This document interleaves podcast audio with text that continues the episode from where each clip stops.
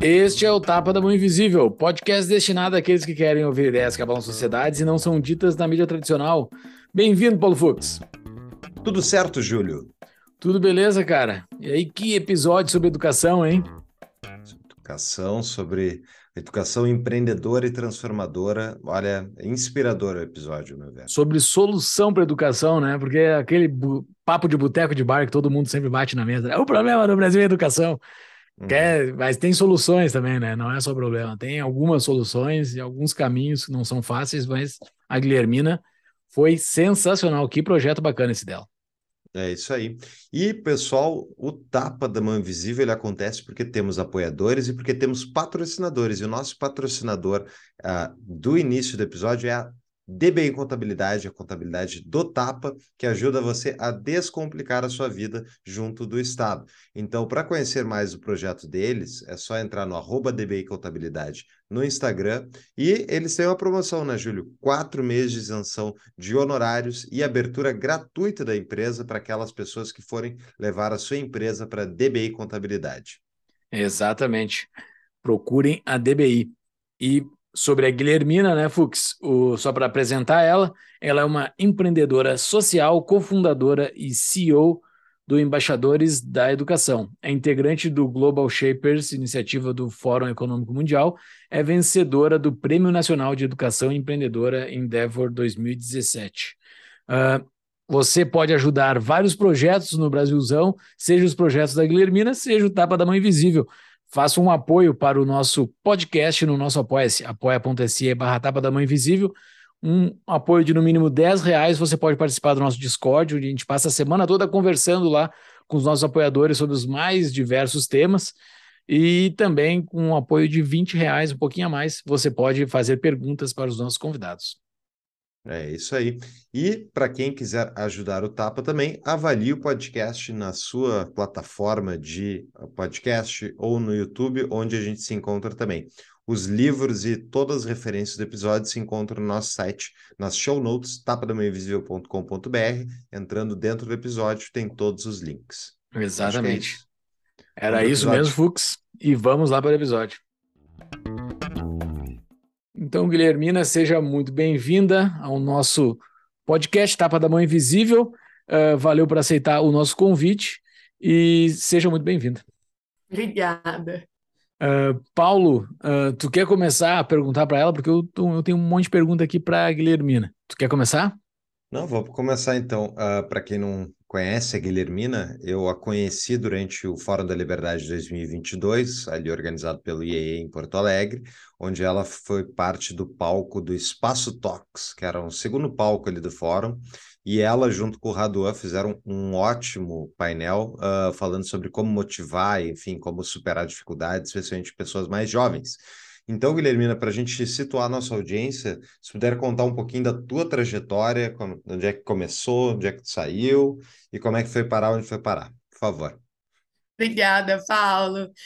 É, então, hoje eu atuo como empreendedora social, né? Sou fundadora de uma organização que chama Embaixadores da Educação. Todos nós, fundadores do Embaixadores, nós estudamos a vida toda em escolas públicas, a maior, eu, no meu caso, a maior parte é, da minha vida e todos nós temos alguma é, alguma história de amor ou de dor com a educação, né? Dizem que em educação a gente empreende por amor ou por vingança. No nosso caso foi um pouquinho é, dos dois. Eu particularmente venho de uma história que eu sempre acreditei muito na educação por causa do exemplo poderoso que eu tinha dentro de casa por causa dos meus pais. Meu pai e minha mãe nasceram surdos, completamente surdos, cresci aprendendo a falar Libras, que é a língua brasileira de sinais, ao mesmo tempo que eu aprendia a falar português, e por causa do exemplo deles, eu vi o quanto que a educação podia ser poderosa na vida de um indivíduo, que eles é,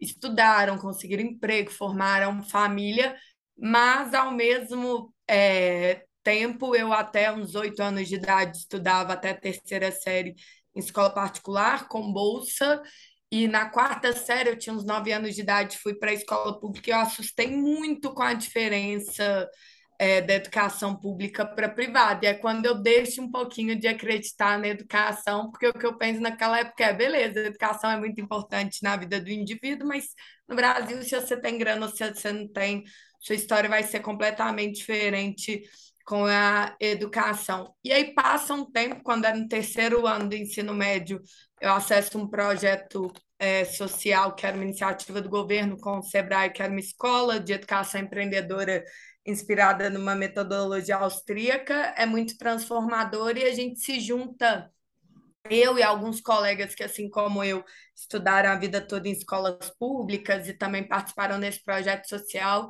para multiplicar o que a gente aprendeu para outros alunos de escolas públicas. Nesse contexto, a gente tinha 18 anos, nasce Embaixadores da Educação, que é o trabalho que a gente faz hoje. Essa tua história é muito interessante, Guilhermina. Eu não estava no Fórum da Liberdade, mas eu acompanhei ao vivo a tua entrevista. Tu deu bastante detalhes, ah, contou bastante detalhes a tua história. Uh, e me interessou muito esse teu projeto, assim, né? Primeiramente, eu acho que é um termo que eu não estou muito habituado e eu acho que a gente nunca falou aqui no podcast o empreendedor social, né? Você é uma empreendedora social. O que, que é ser um empreendedor social? O que, que, que tem de diferente de ser um empreendedor? É, tem uma é, discussão é, longa sobre esse termo, porque ele pode abarcar tanto é, pessoas que estão empreendendo negócios com fins lucrativos, mas que aí na concepção do Yunus, que é o cara é, um dos caras que disseminou esse con conceito no mundo, ele fala que é, o empreendedor social no negócio né, de fins lucrativos é aquele que o core, o objetivo número um do negócio é primeiro gerar o impacto, só que ele usa o lucro e a sustentabilidade, é, é, o lucro para gerar sustentabilidade para o negócio tornar é, a solução o mais escalável possível. Então, é, o Yunus foi um cara né, é, que disseminou muito esse conceito, mas a gente começou também nos últimos anos a usar empreendedor social também para as pessoas que estão dedicadas ao terceiro setor, mas que tentam criar soluções para, grandes, para os grandes desafios sociais de maneira inovadora, escalável é, empreendedora. Daí dá uma discussão longa, porque é, algumas pessoas defendem que todo empreendedor está gerando um valor para a sociedade, consequentemente, é, um, um impacto social, é, seja por meio da geração de riqueza ou de empregos, mas é, no setor de impacto social, especificamente, a gente tem usado empreendedorismo social nos últimos anos para nomear as pessoas que se dedicam a criar é, negócios que saem com, que são criados com o objetivo número um de resolver um grande problema, um impacto social, ou soluções via terceiro setor e organizações sem fins lucrativos para é, endereçar aí grandes problemas vividos pela nossa sociedade. Mas eu, eu queria entender mais a tua, essa tua paixão pela educação, porque tu foi para a área de, tu, de educação social, justamente isso. Por que tanta preocupação com a educação? Tem um monte de gente que vai de escola pra, particular para pública e depois vai fazer outra coisa da vida. É, é, foi, foi por duas coisas, né? Um que eu fiquei muito indignada quando eu fui para escola pública, porque apesar né, de todo o esforço lá dos professores, dos diretores e tal, a distância é muito grande. Eu sabia que tinha uma diferença, a gente sabe, né? A gente ouve falar que a escola privada e a escola pública é, tem uma diferença, só que a gente ainda conhece esse, esse problema pouco enquanto sociedade brasileira. Normalmente, quando eu falo dos desafios, das mazelas da educação pública e sempre tem um que fala: não, mas eu estudei em escola pública, era excelente. Isso faz 40 anos, uma época que de fato a escola pública era pouco acessível e era muito boa. Então alguém fala: não, mas eu estudei numa escola que é ótima, é uma escola federal ou militar, ou, ou aquela escola que é uma exceção. A real e os números do PISA traduzem bem isso, é que na escola pública, onde mais de 85% da população brasileira estuda, a aprendizagem não acontece. Quando a gente fala desses números do PISA, é menos de é, 2%. Estou usando PISA porque tem uma discussão super polêmica aí de entrar, mas que os exames nacionais, como criaram um mecanismo de incentivo, né, de bônus para quem desempenhasse melhor, infelizmente gerou algumas externalidades desses resultados saírem meio duvidosos assim mas no PISA, menos de 2% dos alunos brasileiros têm proficiência é, em matemática e interpretação de texto. Em matemática, gente, eu não estou falando de função, equação, não, eu estou falando das quatro operações básicas, que é dividir, multiplicar, somar e subtrair. Interpretação de texto não é ler grande sertão veredas, não, são é, interpretar textos um pouquinho mais complexos. Então, de fato, eu acho que talvez, né, por eu ter tido é, primeiro, uma régua de comparação, porque às vezes quando a gente cresce toda a vida na escola pública, a gente não, a gente acostuma e acha que tá ok. Mas na hora que eu entrei lá, eu falei, cara, mas não é que é um pouco diferente, é um abismo mesmo. Tem coisa que eu tinha aprendido três anos antes, a gente não tinha nem começado a aprender. A maioria dos meus colegas na quarta série, muitos deles eram analfabetos funcionais e assim ficaram ao longo da vida escolar, não, é, não melhorou e tal. Então, é, um primeiro motivo é porque, de fato, me gerou uma frustração muito grande, um choque muito grande ver. É, essa realidade da escola pública, ao mesmo tempo, tem alguns dados de educação que a, a gente despreza muito a, a primeira infância, né? E a educação na primeira infância é muito importante. Eu senti isso na pele, porque a base que eu tive até os oito anos de idade, tanto de escrita, eu estudava numa escola que era boa, é, de redação quanto é, em outros sentidos, me carregou ao longo da minha vida escolar inteira é, e contribuíram para a pessoa é, que eu sou hoje. Também a escola pública teve uma, um peso nisso, mas de fato, para mim, foi muito impressionante o tanto que é, é distante. A gente fala pouco e conhece pouco sobre isso, e é, as pessoas elas têm muito cuidado, Paulo e Júlio, de criti... eu tenho muito esse cuidado de criticar a escola pública, porque na hora que a gente critica, as pessoas que estão envolvidas nesse ecossistema ficam muito ofendidas, sejam professores, diretores, secretários. Não, mas a gente tem que defender a escola pública e tal.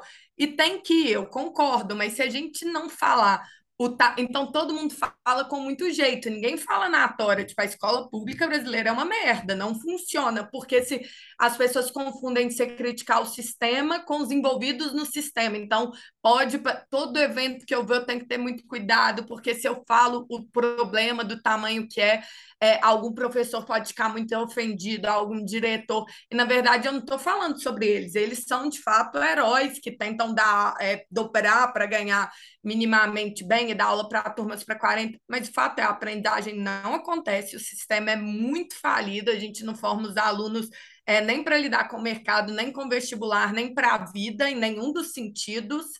É, então, de fato, é muito revoltante. E o outro motivo, além de ser é, dessa frustração, é porque aí, num certo momento na minha vida, eu tive contato com uma educação empreendedora que eu acreditei, que eu vi sentido, que foi muito impactante, que foi muito transformadora.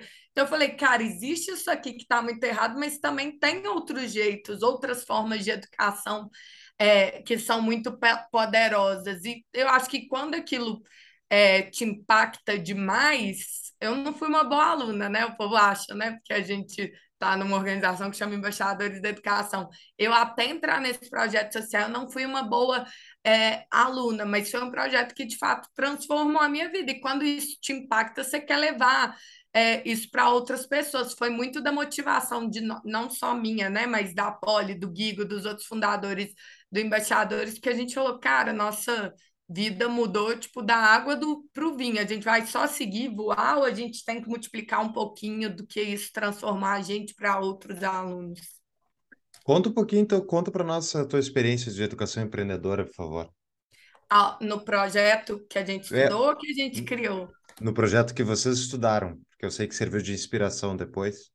Então, é, esse projeto chama NED, Núcleo de Empreendedorismo Juvenil, é uma escola do Sebrae. Há, 20, há mais de 25 anos atrás, acho que agora tem 28 anos, um austríaco chegou aqui no Sebrae Minas, ele estava aqui no Sebrae, ele contou de uma metodologia de educação empreendedora é, lá da Áustria, que você tinha que, ao mesmo tempo, essa escola que eles criaram aqui, na, só para vocês entenderem, na época que eles criaram essa escola, foi um piloto aqui em Belo Horizonte, era uma escola, é, ainda existe, é ainda uma escola privada, cara, onde os filhos dos empresários passaram a estudar aqui em BH, mas era uma escola que você tinha os conteúdos do vestibular, da BNCC lá, os conteúdos de matemática, ciências, mas no contraturno você tinha conteúdos é, de negócios, mas de uma maneira muito prática, não teórica. Então você tinha, eles tinham, eles tinham um sistema lá de empresa simulada, que você tinha que criar uma empresa, pagar os impostos, vender, se você não,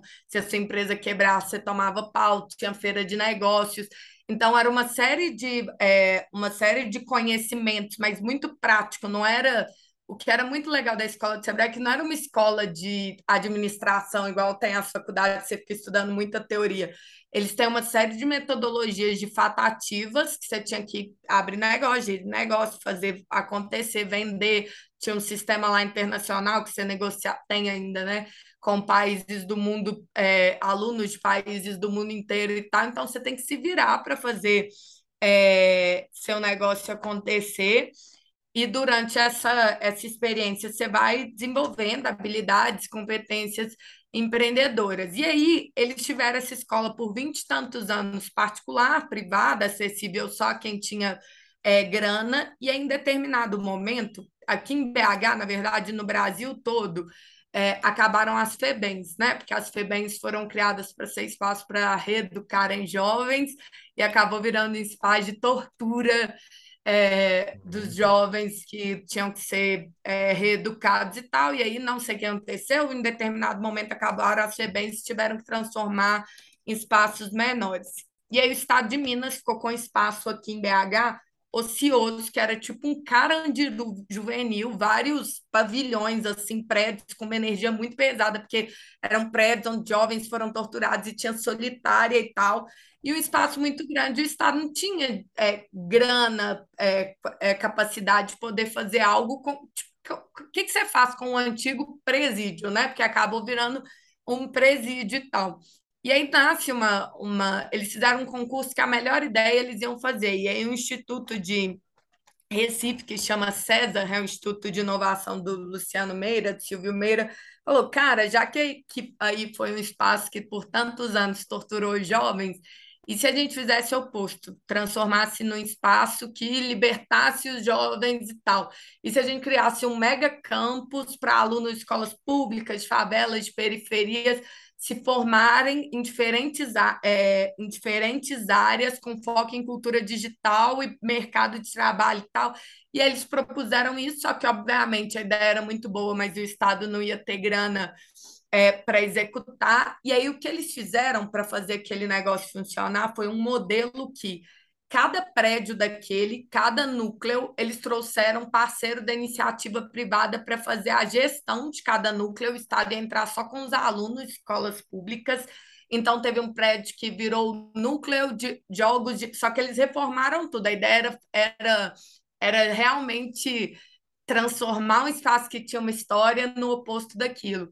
É, então, só um pé, só dando um contexto, os, os alunos que eram da, os alunos, não sei como que chamava, os sócios educantes que eram da FEBEM foram para casas menores, é, uhum. é, com outros nomes e tal. Ali virou um projeto novo que chamava na época é, Plug Minas, e aí cada núcleo daquele tinha o de jogos digitais, que é os de Minas, que era o parceiro privado que formava alunos de favelas, escolas públicas, é, é, em programação para jogos digitais. Isso em 2010, a gente não estava falando de novo ensino médio e tal. E aí, um desses pavilhões, o governo chamou o Sebrae para entrar, entrar de parceiro, e o doutor Afonso, na época ainda é o superintendente aqui, falou: cara. A gente está há anos fazendo essa, há duas décadas aqui fazendo essa metodologia de educação empreendedora é, com filhos de empresários aqui na escola privada de Sebrae. O que, que será que ia acontecer se a gente fizesse a mesma escola, o mesmo modelo, com os mesmos professores, uma estrutura mais foda, só que para alunos de escolas públicas de periferia e tal. E aí eles quiseram fazer é, um teste, eles reformam um desses pavilhões, lá vira o núcleo de empreendedorismo juvenil, com essa metodologia já testada, mas para um público né, mais elitizado que podia pagar, eles aplicam isso com alunos de escolas públicas e eu entro na turma cobaia. A gente entrou, teve um ano teste, a gente entrou no primeiro ano seguinte é, oficial, e aí a gente estuda lá, só que foi muito doido. É, ô, gente, vocês podem me cortar, viu? Porque eu falo igual. Não, vai, pode falar. Eu tô adorando a história. Fala muito. É, deixa eu ver, vai lá. Só que foi muito doido, porque assim, a gente não mudou de sistema. Eles fizeram a parte da escola empreendedora de negócio só no contraturno escolar. Então, de manhã eu ia para a escola pública normal, sete a meio-dia, hum. e de hum. tarde eu ficava todos os dias durante um ano, de uma às 18, nesse projeto, que era tipo. É, era o projeto que era a menina dos olhos, todo mundo que estava envolvido para ser um dos projetos referências é, é, que fosse super é, destaque assim para impulsionar os jovens. Então, o que, que foi muito doido nessa experiência? Eu não mudei de sistema, né? Eu fiquei imersa em dois sistemas ao mesmo uhum. tempo. Então, quanto mais eu achava aquela aula de tarde de empreendedorismo, que eu tinha que me virar para criar negócio, não sei o que, muito legal, mais chato eu achava aquilo de manhã e eu meio que vivia a teoria das janelas quebradas na pele, porque nós éramos, muitos de nós, né? Não todos nós, tinham pessoas que eram ótimas, mas eu, por exemplo, era péssima aluna de manhã e uma excelente aluna à tarde. Tinha muito. Eu lembro das discussões que eles tinham lá no Plug Minas, que os mesmos alunos que pichavam a escola de manhã não pichavam o Plug Minas à tarde e cuidavam super do espaço e não eram pessoas diferentes. Então, eu comecei a, a, a, refletir muito sobre o impacto que o espaço tem e o, bons projetos e coisas bem feitas têm sobre o comportamento do indivíduo, sabe? Pegando meu exemplo de base, que de manhã só matava aula, não gostava daquela da escola e do sistema que eu estava, dormia muito em sala de aula, em comparação com o mesmo sistema que eu estava é, à tarde, porque normalmente a galera muda de escola, né? A gente não mudou, era um projeto no contraturno, então é como se de manhã a gente tivesse num sistema meio falido e de tarde num mega projeto de inovação assim que funcionava muito bem.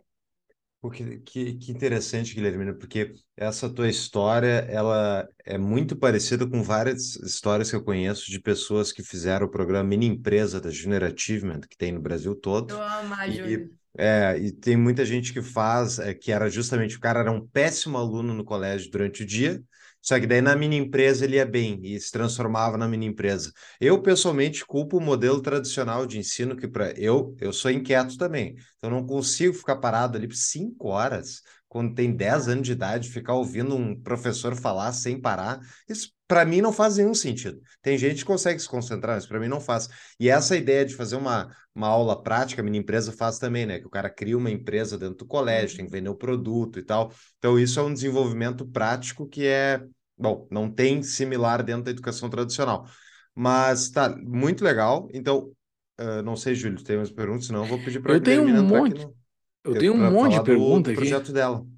Exato, então. é, mas antes de falar do projeto dela, vamos falar um pouco do ensino brasileiro, né? Acho que vamos falar um pouco da claro, escola pública brasileira, vamos contextualizar e, e principalmente para a Guilhermina passar a posição dela sobre dentro dessa, dessa tua vivência, né, Guilhermina? Tu tá uh, mergulhada no ensino, a gente, a gente, todo brasileiro tem opinião sobre o ensino, né? Todo brasileiro diz, é educação, educação, todo mundo fala isso, né? Mas. Ali na prática tá aí, o que que é? Hã? O que que é? Ninguém sabe responder, né? Provavelmente tu saiba responder mais do que eu. Uh, o, mas antes da gente perguntar o que que é, como, como ser, uh, qual é o teu diagnóstico? O que que ficou assim? Porque tu contaste ali uma coisa que eu escuto bastante também, daqueles mais dos mais velhos, falarem que a escola pública era boa, e não é falar, era boa, de fato era boa, porque formava pessoas com um nível uh, completamente diferente do que forma hoje. Né? Eu ainda estudei em escola pública também, eu estudei, a minha esposa também estudou, uh, mas eu me vejo mais como exceção do que regra. Uh, de quando eu passei por, por dentro da escola pública, assim, eu, eu vejo uhum. pessoas que passaram comigo na escola pública hoje em situação muito diferente da minha, né? E eu tenho 30 e poucos anos. Então, uh, imagino que hoje esteja pior ainda. Eu, primeiro, de, nesse projeto que você participou, você foi exceção ou foi regra? Existem outros contigo nesse mesmo trajeto? E, e outro, qual o teu diagnóstico? O que, que aconteceu de 40 anos para cá que a escola pública se foi? Ó, é, primeiro que essa escola de antigamente, né, de 40 anos para trás, que ela era boa, ela era boa, mas ela não era acessível e também não era universalizada.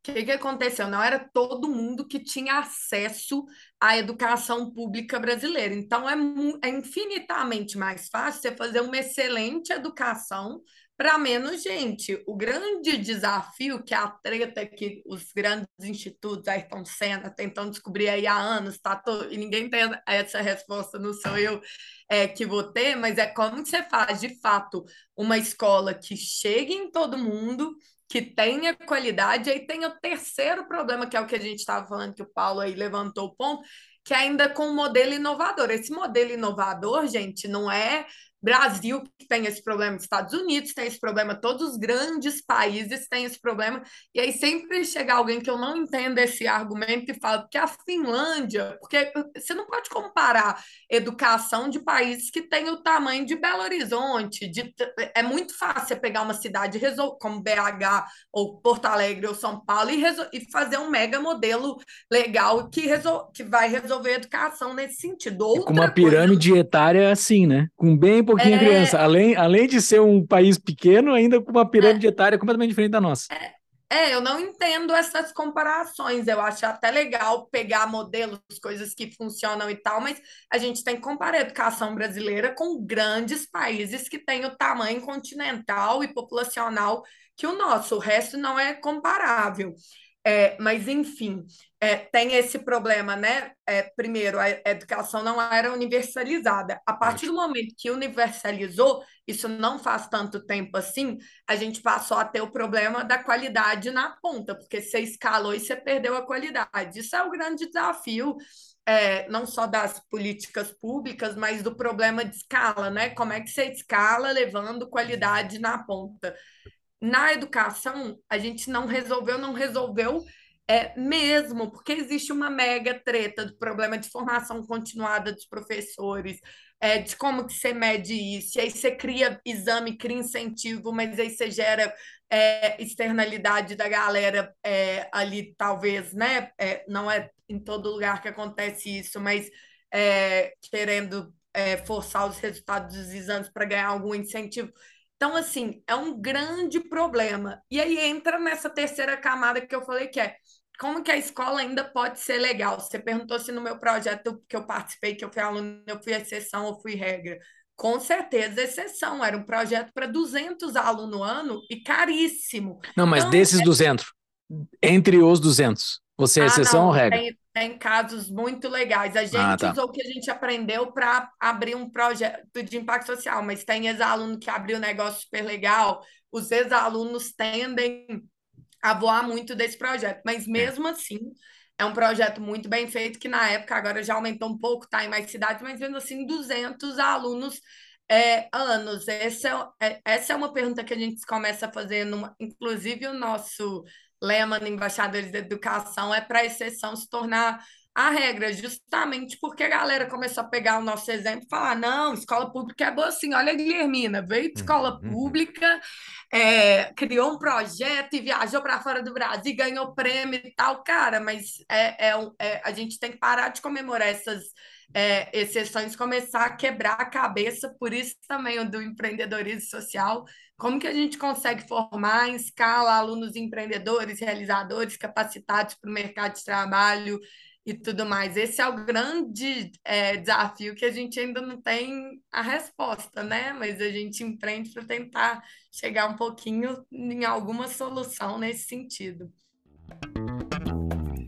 Pessoal, uma pequena pausa para ouvir o aviso da nossa parceira, a Emigrarme. A Emigrarme é uma empresa especializada em direito internacional e oferece suporte completo ao imigrante que deseja residir em outro país, com nacionalidade europeia ou aplicação de visto. Eles contam com uma equipe de advogados credenciados em Portugal, Espanha, Itália, Brasil e Estados Unidos, habilitados a atender às necessidades dos imigrantes para obtenção de legalização e residência no país de destino. A empresa auxilia na obtenção da tão desejada nacionalidade italiana, portuguesa, espanhola, dentre outras, e também oferece suporte para abertura de empresas na Europa, buscando a aplicação do melhor visto para cada caso. Entre em contato através do Instagram deles, emigrar.me, ou no site tapadamãoinvisível.com.br barra emigrar-me para pegar o WhatsApp da empresa. Voltamos ao episódio. É, uh, depois certamente vai dar vários insights ao falar do teu projeto, mas eu queria fazer um, um parênteses, só contar uma historinha rápida que eu acho que até comentei para ti, Guilherme, não me lembro se foi durante a gravação lá do, da entrevista, enfim, que é uh, quando eu fui voluntário da Achievement, não pelo Mini Empresa, fui também pelo Mini Empresa, mas outros programas de aqueles de dia só. E eu fui em escolas públicas ao redor do Rio Grande do Sul, fui em inúmeras escolas públicas. E eu criei na minha cabeça o índice CPERS, que é o índice dos sindicatos professores aqui do, do Serviço Público Estadual do Rio Grande do Sul. E o índice CPERS que eu fazia era o seguinte: na sala dos professores, durante o intervalo, onde tipo, eu ia lá para ministrar um conteúdo a manhã toda, no intervalo eu ia para dentro da sala dos professores, era convidado, ia tomar café com eles e, enfim, falar e esperar o, passar o recreio. E daí eu voltava para a sala de aula. E eu comecei a notar assim as escolas públicas boas uh, versus escolas públicas ruins. E qual era a diferença na, que eu enxergava claramente? Quando eu entrava na sala dos professores, eu olhava nas paredes da, daquela sala e quantos cartazes do CPERS tinham. Se tinha a melhor escola pública que eu fui, era uma escola que atendia 2 mil alunos. Ela era pública, ela não atrasava os horários, os professores estavam sempre presentes. Quando o CEPERS fazia greve, eles me contaram, quando o CEPERS faz greve, a gente não faz. E se um professor quer fazer, eh, fazer greve, ele não é proibido, mas ele é, ok, esse cara fez greve, ele é convidado a sair da escola e para outra na próxima oportunidade, que aqui não fazemos greve, nossa preocupação é com o aluno. Tipo, funcionários públicos preocupados com a entrega. E essa tinha era uma sala dos professores gigantesca, assim, tinha um cartazinho minúsculo de CPERS. Ninguém falava de CPERS. A pior escola pública que eu fui era uma sala pequena, tinha cartazes de CPERS por todo o negócio. E era chegou o ponto que eu voltei, bateu do recreio, voltei para a sala de aula para dar o resto do curso. E ninguém voltou. A sala de aula ficou vazia, até que passou um guri correndo por mim e disse: Ô, Sor, tu voltou para aula? Sim, bateu do recreio. Ah, não, aqui no colégio a gente leva mais uma meia hora, os professores não voltam para a sala de aula depois que bate o recreio. E assim, era, era sem brincadeira, era a sala que tinha mais cartazes CPR, ou seja, entrava na vida, ah, somos vítimas, que a gente é mal pago, a gente é isso, é aquilo, portanto, é justificado a gente não trabalhar. E o meu ponto, estou falando tudo isso porque tem gente, tem um monte de funcionário público bom, que quer trabalhar e tal, e faz um bom trabalho. Mas depende do bom grado do cara, depende do cara ter motivação externa para fazer uma boa entrega, né? Então, dentro da educação pública tradicional, tu enxerga uma maneira de melhorar isso sistematicamente? Tu enxerga que tem solução essa, esse incentivo básico humano nessas escolas públicas todas ao redor do Brasil? Cara, é, não tenho a resposta para isso, mas é uma é, reflexão que eu faço, a gente faz muito, porque é de fato é muito desafiador. Porque se fosse, é, a gente inclusive, né, na nossa metodologia, vou contar um pouquinho daqui a pouco, a gente trabalha muito essa mentalidade do indivíduo focar em ele mesmo, propor soluções e criar soluções é, e fazer acontecer. E a gente visita muitas escolas, eu sinto o clima diferente de uma escola para outra e como de fato o protagonismo tanto do professor quanto sobretudo do gestor. Eu fiz uma duas semanas atrás eu estava é, em Porto Alegre, eu visitei muitas escolas que participaram do CRI era impressionante. Tipo assim, quando a, a diretora, a vice-diretora eram muito engajadas e elas falavam: Isso aqui eu dei um jeito, a gente fez a parceria tal e correu atrás e não sei o quê. E você via, porque é, eram escolas estaduais que eu é, visitei e as escolas estaduais estão basicamente sob o mesmo sistema, recebendo o mesmo recurso e tal. E você via a diferença de uma escola é, para outra e uma diretora consiga desembolar parceria e trazer projeto, fazer acontecer o clima. Então, de fato, é, esse protagonismo dos professores, dos diretores, dos alunos, essa motivação faz muita diferença. Por outro lado, sendo muito é, sincera, eu já fui, eu já fui assim, uma crítica master, é, e eu acho que isso vinha de um simplismo de falar, cara, se a galera engajar e fizer é, é, é, e quiser fazer, é só fazer acontecer e tal, e, e bora. Mas, de fato, na hora que você olha os salários dos professores, a gente começa a pensar quem são essas pessoas que vão estar tá lá, né? O nível de formação que eles têm e tal. As turmas que eles têm que lidar são turmas de muitos alunos, você tem que se desgastar muito para conseguir. É, é, é, a gente pensar uma coisa é, simples, né? É, ensinar é muito difícil, a gente simplifica, mas é muito difícil. Você uhum. prender a atenção da galera, você conseguir manter a galera engajada, você passar um conhecimento complexo e tal, é, uma, é, um, é, um, é um desafio super é, grande, assim. Hoje, uma premissa básica no Brasil todo, seja em escolas particulares e públicas, os professores não são é, remunerados. Então, ou tem que envolver muita, bem remunerados, né? Ou tem que envolver muita paixão, ou de fato, talvez a profissão não vai atrair, a gente tem que falar isso com muito cuidado, né? Mas, é, sendo honesta, não vai atrair os melhores profissionais do mercado ou os mais preparados. Eles já têm que fazer três turnos para conseguir gerar uma renda mínima para sobreviver. Então, que horas que esse cara vai pesquisar metodologias ativas e como ser um, um professor melhor? Então, assim, é, tem uma parte que é onde a gente aposta, que é de fato no protagonismo. A, a gente aposta nisso no Embaixadores, no protagonismo dos alunos, dos professores, dos diretores, para que eles mesmos proponham as soluções e façam acontecer. Mas tem outra parte que a gente tem que olhar o problema de forma realista e falar, cara, qual que é o fator de fato externo motivacional que eles têm. Para começar, pelo diretor que não pode demitir um professor que é, é, não entrega tanto, a não ser que seja por um motivo é, muito forte, assim. Para começar também pelos é, é, salários. Então, talvez a gente tenha, e eu era desse time que falava, mas o cara que quer vai lá e faz, mas talvez a gente tenha encarado o problema, a gente vai encarar de uma forma muito superficial se a gente ignorar todos os fatores de má remuneração, péssima condição da sala de aula, muitos alunos, nenhum mecanismo de incentivo e falar, mas se ele quisesse mesmo, sim, ele estava fazendo sim, sim. acontecer, sabe? Uhum. Sim, sim. É, é, é bem sobre-humano o negócio, assim, né? É, tu tem que ter uma coisa além do material, assim, que não dá para tu exigir muito da pessoa, porque ela não vai ter recompensa futura. Geralmente o é. empreendedor vai nisso, né? Ele gera aquele esforço uh, sobrenatural no início de perda ali por anos, mas ele, ele mira um ganho futuro ali. O cara não vai ter um ganho muito direto futuro, claro, ele vai mudar a vida de criança e tudo mais, mas o ganho para ele ali não vai vir, né? Isso Tá. Isso é uma quebra de incentivo é, e, e, não tem como corrigir esse incentivo, ou tem? Ou a tua solução corrige esse incentivo? A, a nossa solução, a gente gamifica tudo, tem mecanismos de premiação e tal. Mas eu não, eu não posso falar que ela é a solução, porque não, eu não, não sei ok, ok. É, entendeu? A sim, sim, não é a isso. solução, mas é uma é, solução.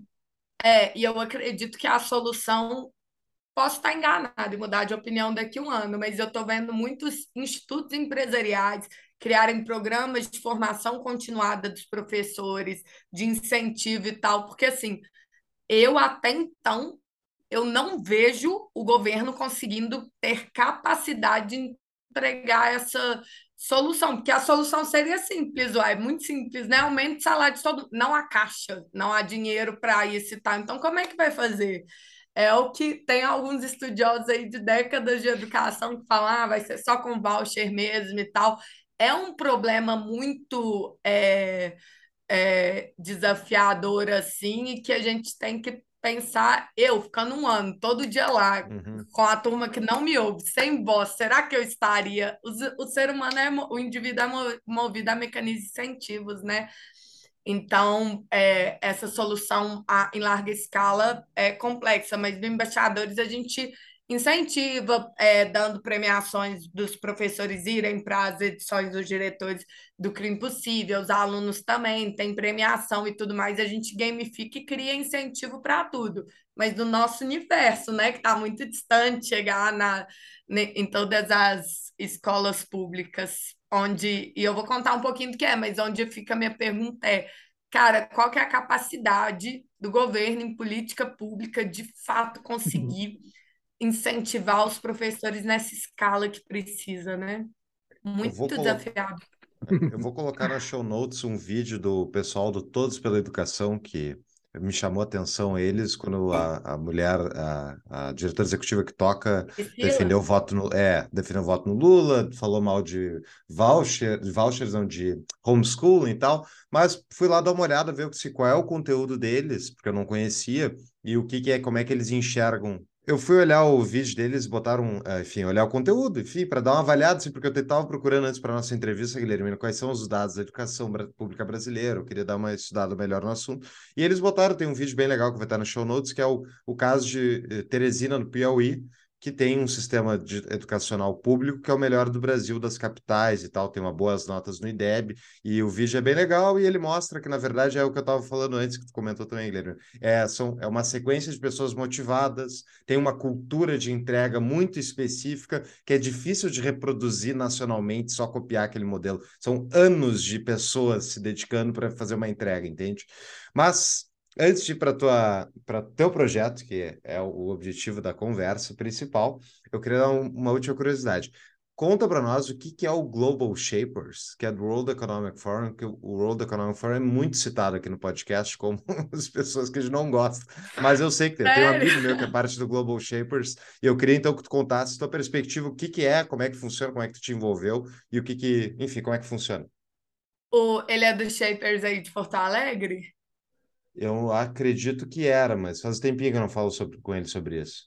Não, então, é, o Shapers é uma iniciativa do Fórum Econômico Mundial que seleciona, a princípio, né, lideranças em, é, em cidades do mundo inteiro que são é, excepcionais, seu potencial de liderança para juntas elas, para que juntas elas possam atuar desde é, em agendas, é, são hubs, né? Então, tem o hub de Belo Horizonte, o hub de Porto Alegre, o hub de é, Manaus, para que juntas elas possam é, atuar ou numa, num projeto ali do hub ou apoiando os projetos já existentes é, entre os membros. Então, no caso da hub, e aí os hubs funcionam de formas é, diferentes, cada hub tem um curador quando tem o Fórum Econômico Mundial, esses curadores vão lá para Genebra, participam das discussões, mas o professor Klaus Schwab criou o, o Global Shapers para que as discussões possam descer nas lideranças juvenis, as discussões da agenda do fórum. Então, é, o fórum lá né, reúne lideranças mundiais, líderes de Estado, CEOs, uhum. C-levels e tal. Ele criou um grupo é, Young Global Leaders, que são pessoas de 30, 40 anos que têm um, um alto potencial é, de liderança. No Brasil, a Patrícia Ellen, se eu não me engano, que é, é de São Paulo, tem uma influência é, na agenda nacional muito grande, criou o Global Shapers, para que porque o Global Shapers é até é, 18 a 30 anos, se eu não me engano, para que essas discussões possam descer aqui na ponta. Mas os hubs atuam de forma super autônoma, então tem hub que é super ativo, participativo, tem hub é, que é mais só para é, se reunir. No nosso caso de Belo Horizonte, a gente sempre fez projetos mesmo, então quando eu entrei, já faz uns sete anos, a gente criou o projeto que era o Decola, que era fo focado em ajudar professores de escolas públicas. De lá para cá, a gente criou vários projetos, mas aí, por exemplo, é, quando tem algum assunto é, global, raramente em assunto em, é, em momentos muito específicos, quando tem um assunto global muito específico, tipo, teve a guerra, está tendo, né? A guerra na Ucrânia. De fato, a gente tem shapers no mundo inteiro. Temos shapers russos, shapers da Ucrânia e tal, e aí a galera se junta, os curadores discutem, cara, vale um posicionamento, não vale? Que que a gente, como que a gente pode ajudar é, os nossos colegas? E onde você vai tem é, hubs com lideranças assim, é muito legal. Mas me conta, a crítica que vocês têm ao fórum é qual? Que vocês sempre fazem, não sei. Ah, não, se, se eu começar agora, não teria. Não, esses caras, todos eles, os muitos dos líderes que propuseram lockdown ao redor do mundo durante a Hum. pandemia, eles eram uh, World Economic Forum Young Leaders históricos. Então, o Aham. Trudeau, acredito que era, a da Nova Zelândia, o... ah, acho que até o Putin participou em algum momento desses negócios. Uh, mas, enfim, o objetivo aqui não é é era só mais a é, curiosidade. só trazendo um contexto, Por favor. não tem um, pe- pelo menos nessas duas redes, que é o Global Shapers e o Young Global Leaders, não é um perfil específico. É igual a rede que eu também faço parte lá do Departamento de Estado americano, que chama EVLP. O que eles tentam pegar são perfis que têm potencial de liderança. Então é muito Uhum. confundido assim, se eu, por exemplo, defendo, eu sou contra o lockdown, e alguém vira e fala, e mais três que participaram, que participam da EVLP, alguém pode falar, porque o Departamento de Estado americano está promovendo Uhum. isso. O Young Global Leader são líderes do mundo inteiro de Uhum. diferentíssimos perfis é, e agendas. É lógico que o professor Klaus Schwab, que é o criador do fórum, ele tem uma pro- profunda preocupação com a agenda de impacto social, então, e com a agenda ambiental também. Então, são temas que sempre estão em voga em discussão. Mas nessas duas, aí eu não sei na cúpula ali do fórum, mas Uhum. nessas duas redes você vai achar gente assim, de todos os perfis, de todas as defesas. Então, às vezes, algumas lideranças se destacam e a gente começa a achar que a rede é Uhum. a favor daquilo, mas é uma rede muito difusa, é, que o que eles, o, o, a métrica para eles puxarem principalmente para Young Global Leader, porque o Global Shaper você, ainda pode fazer o processo seletivo do Hub, que varia de Hub para Hub. O Young Global Leader é concentrado pelo fórum, a escolha. É muito potencial de pessoas que você vai influenciar, impactar. É, mas é muito difuso. Você vai ver gente para todo lado, assim, sabe? De diferentes é, espectros. Legal, obrigado pelo Legal. esclarecimento. Pessoal, uma pequena pausa no nosso episódio para um aviso à nossa anunciante. A Sunin Energia Solar é uma empresa que trabalha focada com projetos fotovoltaicos para empresas. Ela possui matriz no Rio Grande do Sul e filial em São Paulo. Com seis anos de atuação neste mercado e centenas de indústrias e comércios no seu portfólio, a Sunin Energia Solar atende empresas como L'Occitane, BRF e o de Aço. E ela tem como objetivo trazer segurança e qualidade no investimento rentável em energia solar para seus clientes. A energia solar veio para quebrar o paradigma né, de se pagar contas de luz para o resto da vida. Então, a ideia é que tu possa abater um pouco da conta que tu tem todo mês, se tu é ainda mais uma empresa ou, enfim, um usuário pesado de energia elétrica, instalando painéis fotovoltaicos. Procure, então, a Suning através do link do Tapa, tapadamãoinvisível.com.br barra solar para mais informações. Exatamente, pessoal. É o seu investimento sendo financiado e pago pela própria economia que ele gera. É isso aí. Acesse o nosso site e agora voltamos para o nosso episódio. Mas vamos lá, então, vamos falar da tua iniciativa, Guilherme. Não sei, Júlio, tem mais alguma pergunta Vai lá, vai antes? lá. Não, eu tenho mais um monte de coisa, mas vamos falar da iniciativa da Guilhermina que a gente fala. Isso aí. Conta para nós, então, qual é esse projeto, como é que funciona, quando é que foi criado, o impacto. Fica à vontade de falar bastante. Então, a gente, é, nós nos formamos no ensino médio ao mesmo tempo que a gente se formou nesse projeto de educação empreendedora que era a escola de Sebrae e o NEG. E aí, é, esse ano que a gente fez o terceiro ano do ensino médio e, o, e esse projeto social que a gente foi aluno foi realmente um divisor de águas, assim, na nossa vida, porque a gente começou a acessar oportunidades que a gente não conhecia, o mundo se abriu é, para a gente. Tem um rolê que, inclusive, a gente tem discutido e refletido muito ultimamente, que às vezes a gente fala pouco, a gente fala muito da pobreza só na sua camada econômica, né? Mas a gente até acessar esse projeto social, a falta de grana era um dos problemas que a gente tinha, mas tinha outras camadas que às vezes é a falta de acesso a, a conhecimento, oportunidade. É, e eu falo disso porque é muito importante entender que às vezes nem as oportunidades que existem quando a gente está num, num lugar muito limitado ou numa realidade muito limitada, a gente co consegue saber que existem. Então, por exemplo, coisas simples. É, eu estava ali no terceiro ano do ensino médio, nesse projeto social, mas eu era uma pessoa que não tinha uma base escolar muito boa, eu não tinha muita chance de passar numa federal, mesmo que é, na época tinham, tenham começado a, a ter uma certa porcentagem né, ali de cota para aluno de escola pública, federal, direito, né, em BH, que é o, o curso que eu fiz.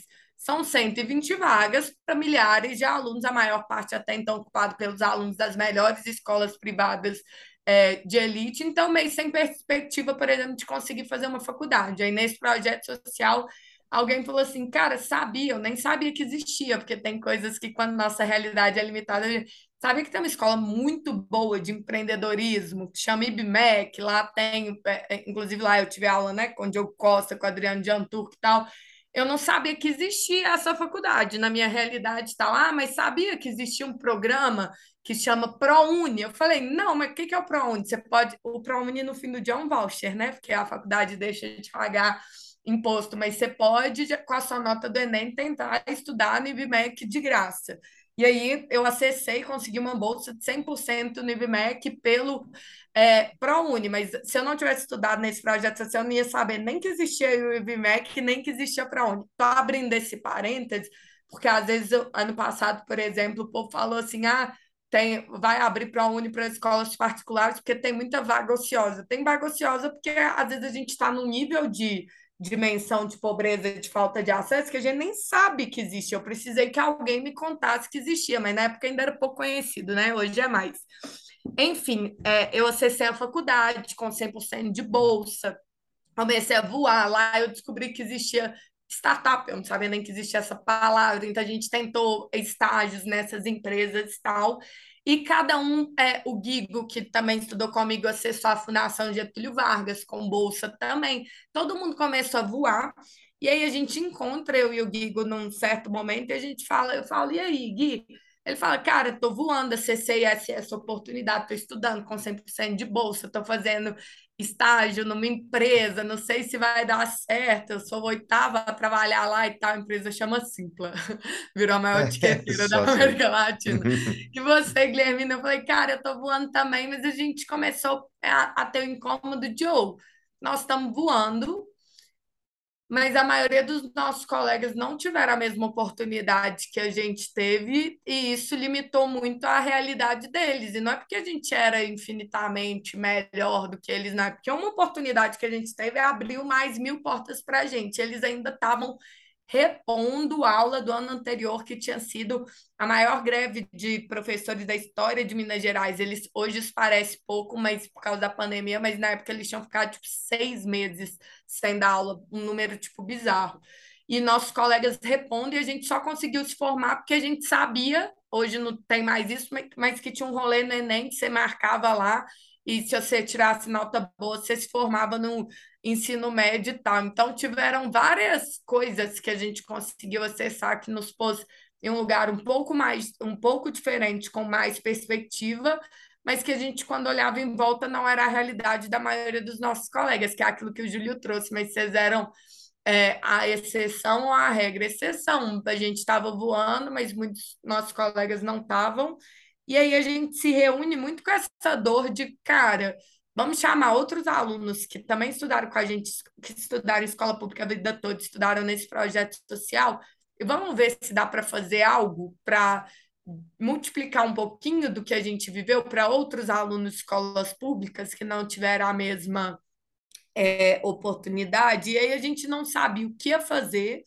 como, mas a gente combinou que todo sábado a gente ia se reunir numa praça diferente de BH, praça, porque a gente não tinha lugar é, para reunir e começar a discutir o que dava para fazer. E aí a gente começou a discutir. Na hora que a gente começa a discutir, a gente fala, cara, porque a escola pública é muito ruim, porque a educação, porque nossos colegas não acessaram oportunidades, aquela discussão, aquela discussão. E a gente falou, essa discussão, né, tá há décadas, ninguém chegou numa solução, né? A gente aqui éramos 10 jovens de 18 anos, recém-formados no ensino médio, a gente não tem recurso, não conhece ninguém, não, não, não tem conhecimento também sobre pedagogia, educação, metodologias e tal, tipo assim, discussão eterna. O que que hoje, que é o que a gente aprendeu de principal nessa escola de empreendedorismo, apesar é, de ter muita coisa técnica, né? De plano de negócios, marketing, gestão de pessoas e tal. O principal que a gente aprendeu lá no fim do dia é que você tem que ser o protagonista do seu destino, da sua história, o autor do seu futuro, você tem que assumir as rédeas é, da sua vida e fazer acontecer. E a gente falou, cara, e fazer acontecer com o que você tem em vez de esperar e tal. A gente falou, hoje a gente não tem influência nenhuma sobre é, a escola pública, o que, que dá para a gente fazer, mesmo que pequeno, mas com o que a gente tem, o que a gente já sabe, quem a gente já conhece, para fazer alguma transformação é, na escola pública. E a gente começou a entrar nessa discussão de como que a gente pode fazer algo que não dependa do governo, do secretário, do MEC, do diretor, do professor, porque a gente já contava que não ia ter ajuda dessa galera, porque a gente estava sendo ali realista, né? Um bando de jovens de, de 18 anos e tal. E a gente falou, é, e é uma, é, é uma discussão que começou com a gente espera muito que a mudança venha de cima, né? Porque é o governo, que é o Congresso, que é o presidente e tal mas no fim do dia, quem atrapalhava muito a escola pública, em muitos casos, eram, éramos nós mesmos. E se os próprios alunos fossem é, os protagonistas, os autores, os empreendedores das mudanças das escolas deles para melhor, e durante esse processo eles pudessem desenvolver habilidades e competências é, para eles se verem, porque a ideia do Embaixadores da Escola, que é o nosso primeiro programa que surge na época, era é, o aluno identificar um problema, uma treta da escola dele, ah, eu acho aula ruim, ah, não tem biblioteca, não tem laboratório, ah, tem muito bullying, ah, é, é, eu queria que as aulas fossem melhores. Então, eles tinham que identificar o principal problema das escolas deles, pensar uma solução, pensar em como executar a solução, se virando com os, os recursos que eles mesmos podiam é, arrumar e executar isso. Qual que era a ideia? não era nem tanto se eles iam fazer a melhor biblioteca da escola na cidade, mas é que durante esse processo as, eles parassem de é, terceirizar, esperar do outro, esperar da diretora da escola, do governo, da secretária de educação e assumissem a responsabilidade e a ação deles enquanto indivíduo de fazer aquela mudança a nossa ideia era, cara, se ele descobrir que ele pode transformar a escola dele para melhor, ele pode descobrir que ele pode ser o autor de, de uma mudança na comunidade dele para melhor, da própria vida dele para melhor. Mas ele tem que fazer, porque a gente veio muito com isso da escola de Sebrae, que vale mais uma coisa pequena, bem executada, do que uma ideia gigante de como fazer. E como a gente veio da escola pública, a gente lembra que toda vez que os alunos queriam fazer uma mudança, o que a galera fazia era um rolê de abaixo assinado, que nunca dava em nada. Abaixo assinado para ter a biblioteca. O que, que adianta? Você ia lá, é igual petição online, né? É a mesma coisa. É, exato. Você lá fazia o abaixo assinado e mostrava para a diretora, diretora, eu continuo sem recurso, abaixo assinado. E tinha a galera que era engajada na escola pública, era uma galera de movimento estudantil que também ia fazer protesto. Não que o protesto não tenha seu valor e tal, mas eram coisas que a gente, com anos na escola, a gente não viu virar resultado nenhum. Então a gente falou, cara, é melhor um projeto pequenininho que o próprio aluno é, executa ali para melhorar a aula, ou anti-bullying, ou para melhorar a escola e tal, do que um milhão de abaixos assinados e de protesto contra o governo que não vai virar em nada. Todo mundo já sabe os problemas que existem. Então a gente começa nessa época a fazer um embaixadores da escola, vai nas escolas, é, e aí é, os alunos têm que identificar os problemas da. E aí era uma jornada, né? E quando a gente vai fazer, a gente também fala, cara, a gente odiava a aula, era muito chato, então vai ser tudo em formato de jogo, vai ser legal, tá? Então, tudo que a gente não gostava da escola, a gente tirou, tudo que a gente viveu de legal ao longo da nossa vida de experiência de jogo, a gente colocou.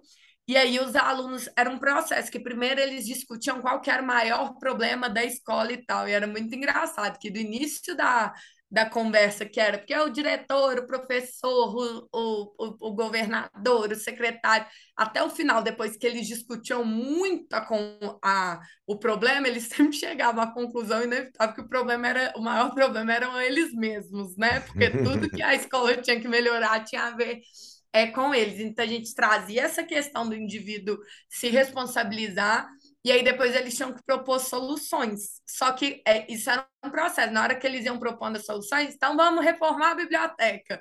Aí eles olhavam para nós, né, que éramos os voluntários, e assim, e aí, como que vocês vão ajudar a gente? A gente, assim, a gente, a gente não vai fazer nada, a gente nem, nem tem, e a gente nem podia é, ajudar, porque éramos todos muito pobres fudidos, né, para fazer alguma coisa, um livro e tal. E aí eles iam lá eles é, iam nos comércios do bairro pedir as doações, chamavam os tinham muitos pais que eram pedreiros, pintores, então ia reformar o bosque da escola, porque tinha escola, por exemplo, que a gente chegava lá, a diretora falava: "Ah, os meninos amam bosque". E chegava lá era um matagal, os alunos, que bosque, não tem bosque, mas a gente queria que tivesse. Então, eles tinham que colocar a mão na massa para realizar, e a ideia é que, de fato, durante esse processo, eles se vissem é, como protagonistas. Isso é uma coisa que a gente acredita de mudança de mentalidade assim, não só para o aluno de escola pública, mas é, a gente acredita profundamente de mudança de mentalidade do brasileiro. A gente terceiriza muito problema para cima e é muita pouca gente para resolver muitos problemas que são é, gigantes. E, os alunos na ponta, eles têm a noção do que é realmente problema, porque às vezes a gente chega numa escola e fala, nossa, eu acho que está suja. E para o aluno, ele está cagando para esse problema se a escola está toda suja. O que deixa ele puto mesmo é a aula que ele acha que não é tão legal, ou é é, eles amam, né? Laboratório, às vezes tem laboratório de informática em muitas escolas, mas não tem um profissional que saiba usar e por isso eles não podem usar e tal. Então, eles criam solução para os problemas que eles realmente se engajam. E a gente, para fazer esse processo acontecer, a mesma coisa que a gente estava ensinando para esses alunos, nós tivemos que colocar em prática, porque a gente teve que tirar um projeto do papel sem ter recurso nenhum, sendo muito criativo, fazendo vaquinha para pagar passagem de ônibus de 1,85, que a gente não tinha para ir para as escolas mais distantes e tal.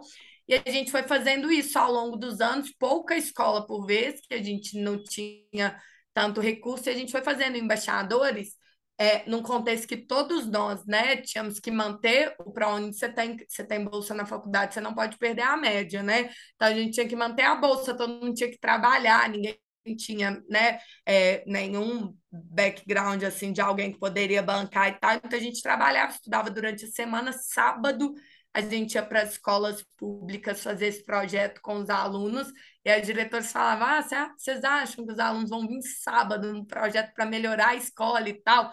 Só que a gente não chamava eles, a gente não passava na sala e falava: gente, vocês querem participar de um projeto de sábado para transformar a sua escola para melhor? A gente falava: cara, vai ter um negócio muito legal, um jogo que vai ser muito importante para a vida de vocês e tal. A gente convencia eles, eles vinham se engajavam muito no processo, e domingo a gente se reunia nas praças para discutir que estava fazendo no sábado. Isso foi indo 2013, 14, 15.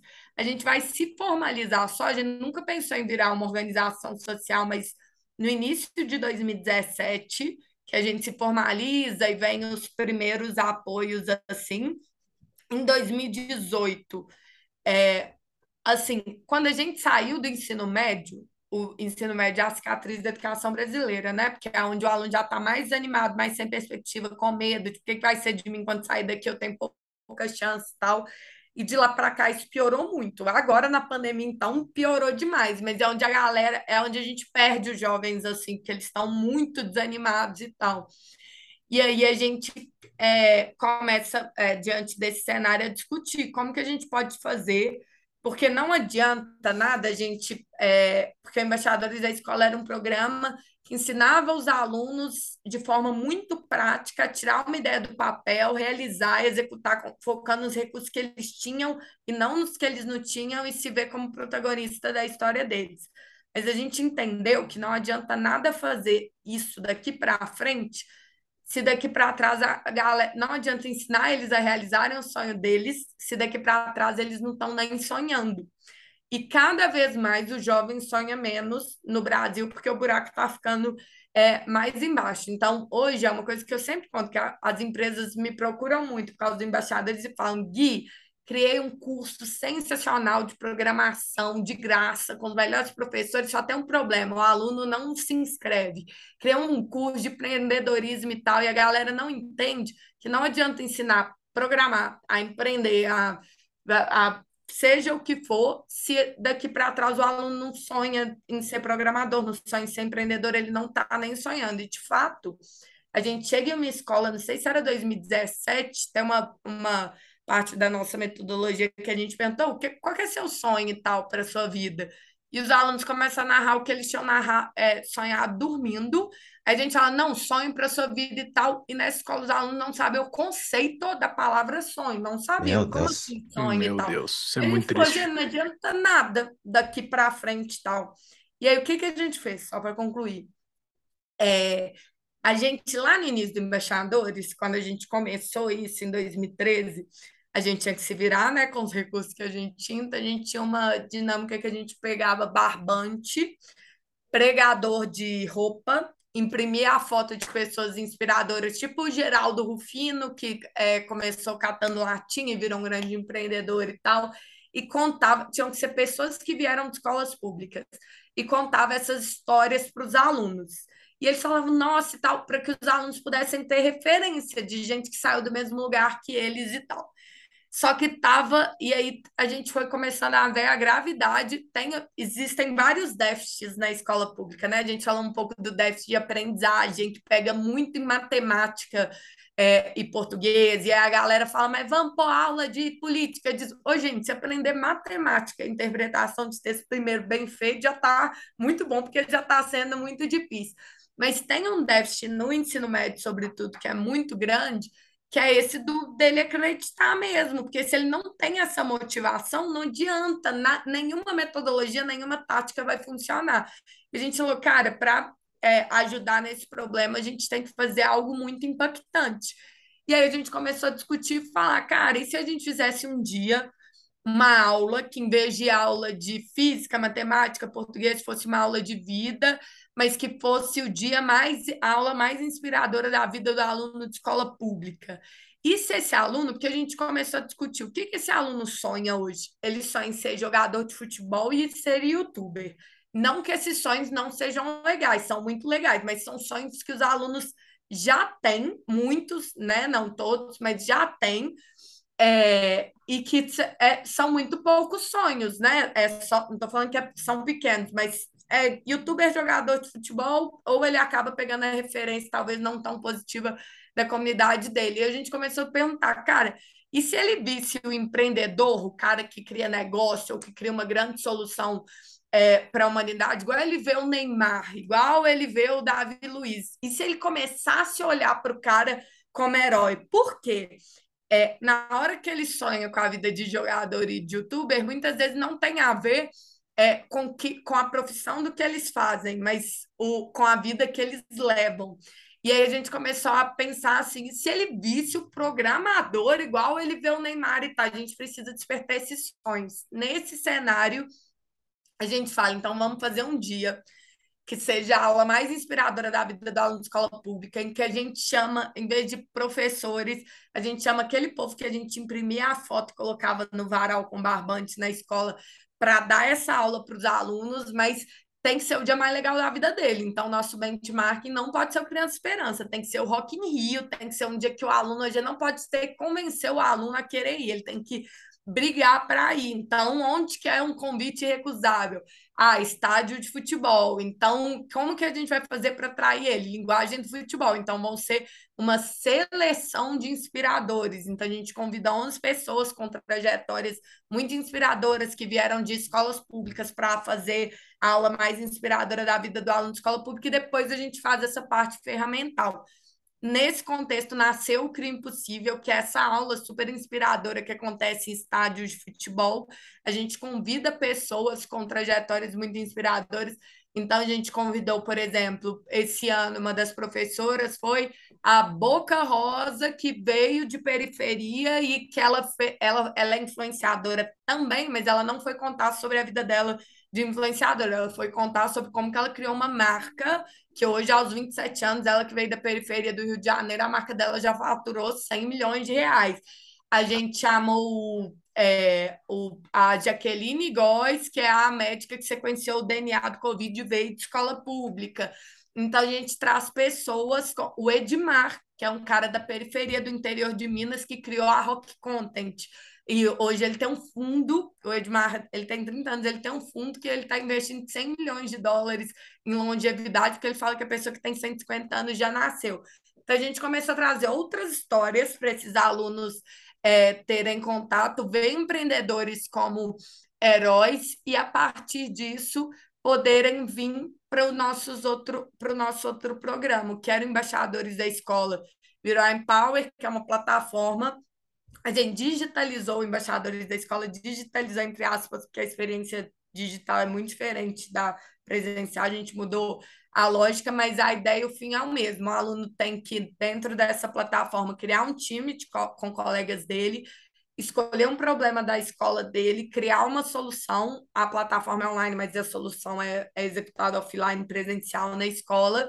E aí ele vai acumulando empoderas, que é a moeda que a gente criou, e no final dessa jornada, os alunos que comprovam que transformaram suas escolas ou comunidades, eles podem, é, podem não, eles ganham bolsa integral para faculdade, intercâmbio para o exterior, curso de inglês. A gente meio que inverteu a, a ordem, que hoje muita fundação, organização que dá bolsa de estudos fala assim, né?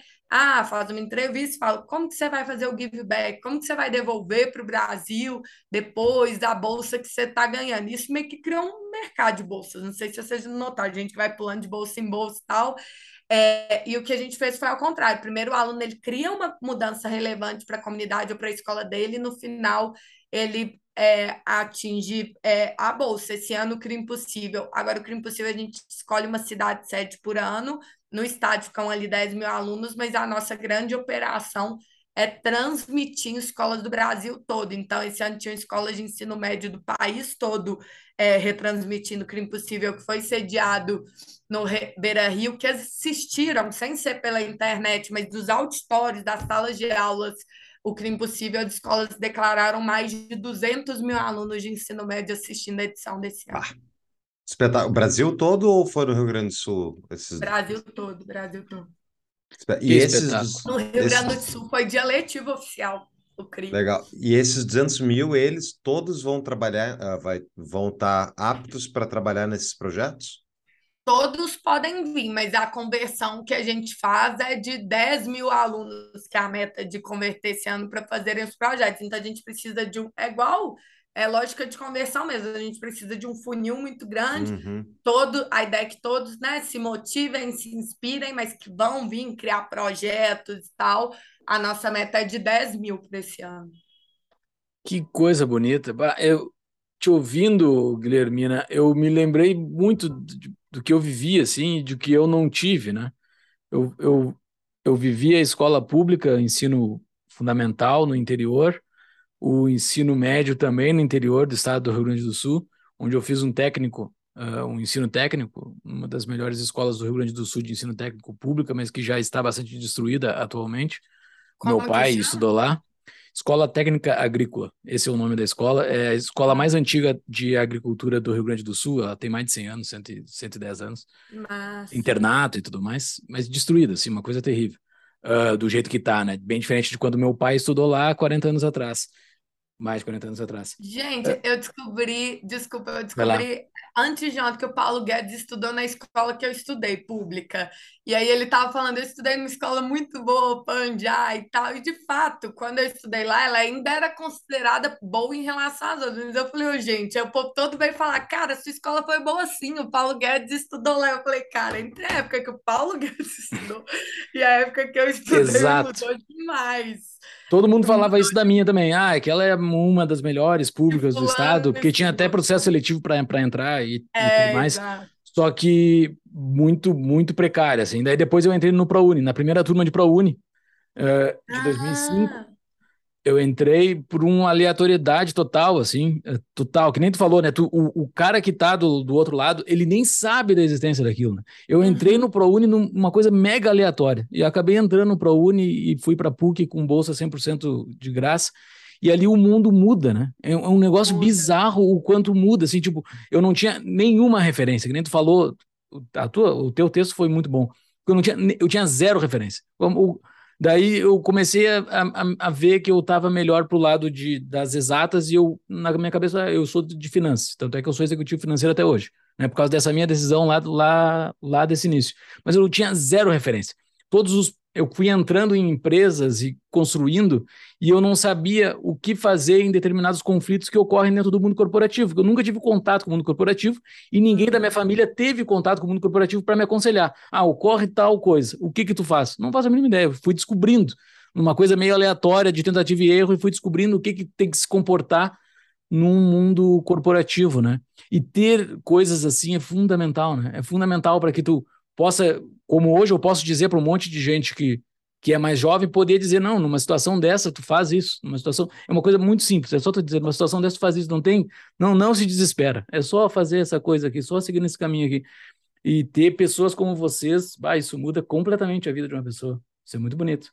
Esse uh... rolê que você falou aí do ProUni, que você não tinha referência, eu lembro que quando eu passei, eu consegui a bolsa no IBMEC, eu tinha medo, porque eu falava assim, e se não for bolsa mês? E se mês que vem chegar um boleto e é muito caro e BMEC aqui em BH para eu pagar? Você não é, tem um nível que as pessoas não entendem que você nem acredita que aquilo de fato existe, mas se existe, aí eles pediam uns documentos, eu falava assim, mas e se eu começar a ir na aula e não foi isso mesmo? Porque não é possível que eu estou estudando 100%. Exato, então, exatamente. várias barreiras além Entrega os papéis, mas será que eu entreguei o papel certo? Será que eu entreguei é. o papel certo? Será que era isso que ele estava é. me pedindo? Comprovante de, compro... comprovante de residência é isso ou não é. é? E de renda, será que é isso?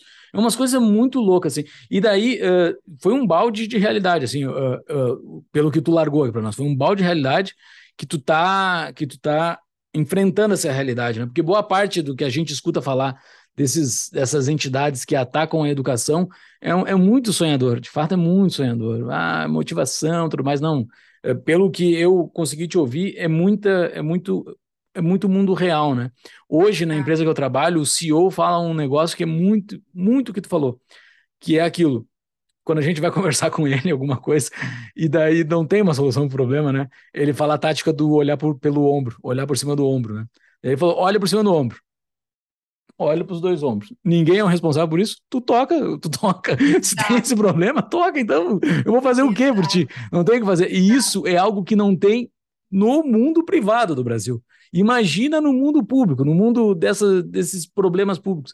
E tem aquela frase do Concast, que tem as três regras de Concast, uh, que a primeira regra do Concast é muito. As três são muito boas, mas a primeira regra do Concast é muito boa, serve muito para o que tu falou, que é todo mundo. Serve muito para o que eu interpretei o que tu falou todo mundo é conservador naquilo que conhece muito. Né? E o que eu conheço é, é finanças, é dinheiro.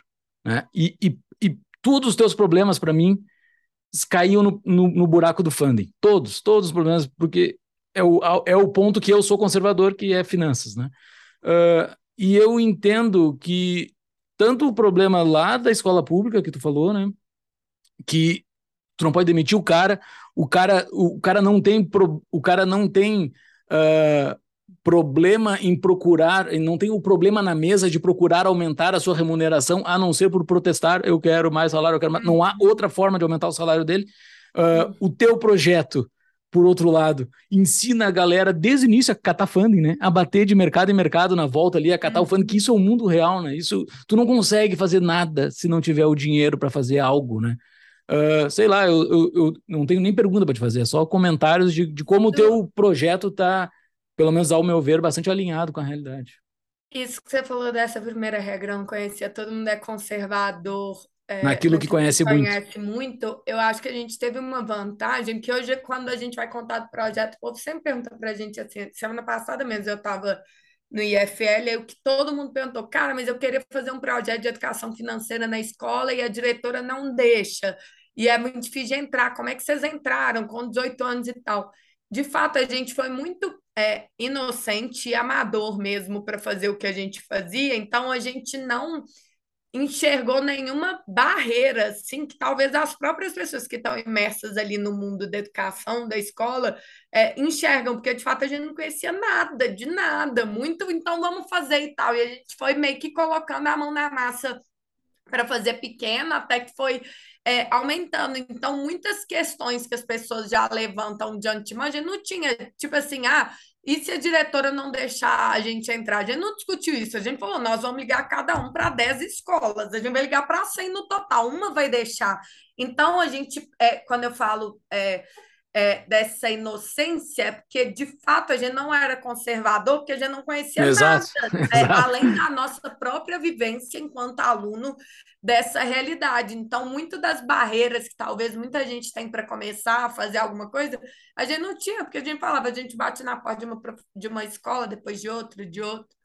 E me e nos conta, Guilhermina, desses projetos desse ano, tem algum que tu, que tu possa nos contar de cabeça, e algum projeto, alguns exemplos de transformações que o programa gerou esse ano? Tenho. Agora, na Empower, os alunos, o CRI foi 3 de junho, né? Então, os alunos estão justamente é, em fase de execução ainda dos projetos, mas projetos legais da última edição que dá para contar Aí no Rio Grande do Sul tem um aluno nosso, ele chama João Lucas, ele é de Jari, uma cidade que não tem 3 mil habitantes, e o João Lucas teve vários desafios de saúde mental, chegou é, a ser internado e tudo mais. E aí, quando ele entrou na Empower e ele foi da turma pós-pandemia, né, que é a turma que sofreu muito é, com a educação nesse período, ele falou: Cara, eu quase tentei suicídio porque eu procurei aqui o CRAS da minha cidade e ninguém conseguiu me ajudar. Ele, tipo, o psicólogo, do, o problema que ele identificou na é, Empower é que quando ele procurou a, a escola que mandou para o psicólogo da cidade e tal, o psicólogo não conseguiu avaliar que ele estava num nível tão grave assim, ele não queria que nenhum outro adolescente chegasse é, nesse nível. E aí, quando ele entrou para Empower, ele queria criar uma solução para o desafio de saúde mental e tal. Aí foi aprofundar nesse problema, e aí, na hora de aprofundar, ele viu que, é, no caso dele, a treta foi que não conseguiram entender o quão grave estava, e aí ele tinha que criar uma solução para isso, e os meninos são incentivados né, a criar parceria, o que for, para conseguir é, atuar nisso. Ele procurou uma federal, que é Jari não tem, né? Jari é muito pequeno, tem 3 mil habitantes procurou uma federal que é próxima a, da região mais próxima, procurou os alunos e os professores de psicologia lá, narrou isso, narrou que ele queria criar uma solução para Empower, e aí eles criaram um formulário que ajuda a identificar em que estágio, porque eu nem sabia disso, João Lucas que me ensinou, existem as fases do, do é, do pensamento suicida, assim, tem desde o planejamento, que é a parte mais grave, até o só uma ideia e tal. E eles criaram um formulário para ajudar é, a entregar uma solução para isso. Esse formulário que o João Lucas criou, aí eles fizeram um teste na cidade lá dele de Jari. Esse formulário que ele criou na, no projeto dele na Empower virou o formulário oficial usado em política pública de cinco municípios vizinhos o João Lucas vem, inclusive, ele hoje, se vocês. Depois vocês procuram aí, João Lucas TV no, é, no Instagram, ele conta, ele está contando é, sobre esse projeto dele aí no estado todo. Ele ganhou uma bolsa de jornalismo nossa também ganhou uma outra bolsa de uma faculdade aí do Rio Grande do Sul, não sei se é a PUC que deu para ele, porque ficou sabendo é, do projeto. Então, ele de fato transformou uma dor que ele viveu em um projeto para ajudar outros alunos de escolas públicas na idade dele. A Priscila de Miraí, ela, o problema que ela tinha que, é, que ela queria resolver era o da evasão escolar, porque muitos colegas dela desistiram da escola durante é, a pandemia. E aí tem uma fase na Empower que você tem que investigar a raiz do problema. Por quê? E o problema da evasão escolar da Priscila de Miraí, que é daqui de Minas, é uma cidade que também não tem 5 mil é, habitantes, e o problema da, da evasão escolar da, da Ivanete, que é a Nádia Bahia, são problemas totalmente diferentes. No caso da Priscila, quando ela foi investigar o porquê do problema, ela chegou, na época da pandemia, os alunos estavam levando apostila, né, atividade para casa, não tinha muita aula online e tal. E aí ela descobriu que muitos alunos estavam desistindo, porque eles chegavam em casa, pediam ajuda para os pais, como a maioria dos pais eram analfabetos, eles não conseguiam ajudar, o aluno ficava com vergonha de voltar com a atividade, desistia. E aí, para resolver o problema da evasão escolar, a Priscila criou um projeto para alfabetizar os adultos da cidade para os pais poderem ajudar os filhos no para casa. A Priscila arrumou uma confusão no bom sentido, que ela, é, uhum. é, ela conseguiu patrocínio dos comerciantes da cidade, encheu o saco do prefeito até o prefeito ajudar e tal. Mobilizou a cidade toda. Esse é um projeto que em Mirai, ele é muito. Se você chegar em Mirai e perguntar da Priscila, você, tipo assim, não tem ninguém que não saiba desse projeto tal alfabetizou uma parte da cidade, foi premiada na Empower, e aí ela, por conta própria, se inscreveu num desafio da Prudential, que não tem a ver com a Empower, que é um desafio que elege estudantes do mundo inteiro inspiradores. Foi eleita uma das estudantes mais inspiradoras do mundo, foi homenageada na Times Square dois meses atrás com a foto dela é, lá na Times Square como uma das estudantes mais inspiradoras do mundo, ganhou 10 mil reais de prêmio, doou os 10 mil para os embaixadores, porque é, ela falou que foi muito transformador da vida dela. Ela, ela até foi lá é, no Beira Rio contar a história.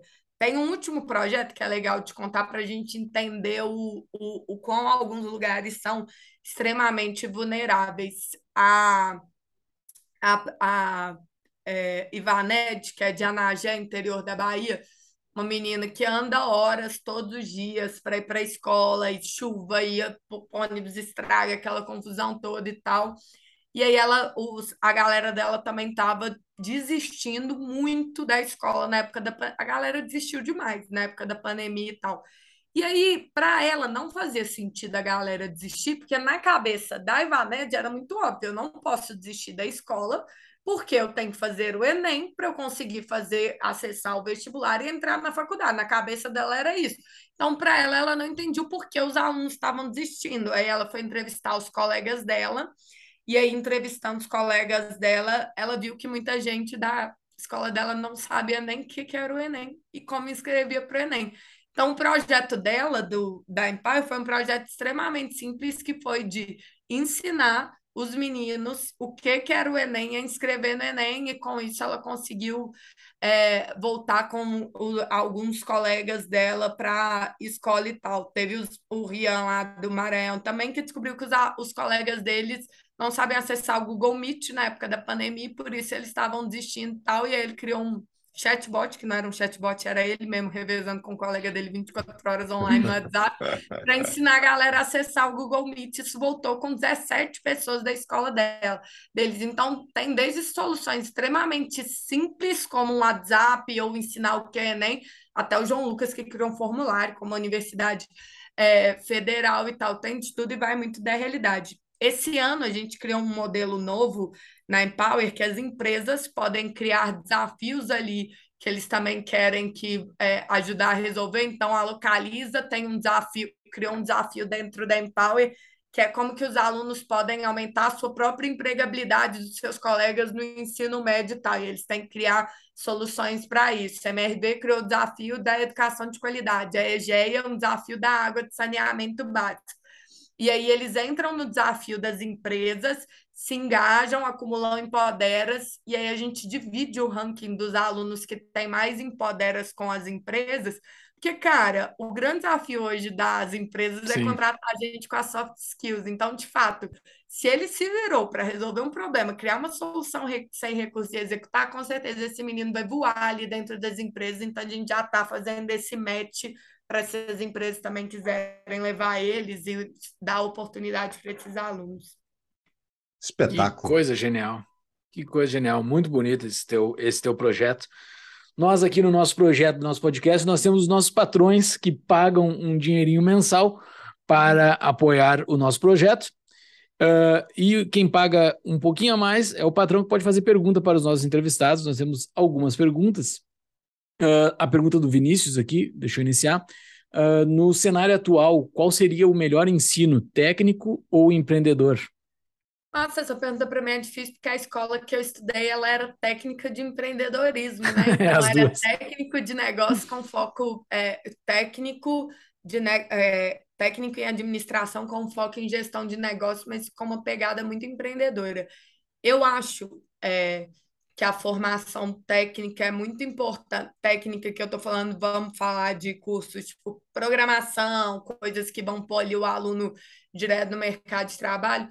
É muito importante para gerar empregabilidade, mas a gente entra na faculdade às vezes ainda não sabendo o que vai fazer. Algumas pessoas no ensino médio já têm uma clareza, e aí é legal, porque você já entra voando no mercado de trabalho. Mas a, eu não acho que a solução é geral, assim. Eu acho que é muito importante ter é, uma grande, um grande número de vagas no ensino técnico, mas a formação empreendedora, e tanto o Sebrae quanto embaixadores, a gente acredita na formação empreendedora não só focada nos negócios, mas em habilidades, competências empreendedoras de identificar problema, criar solução, executar.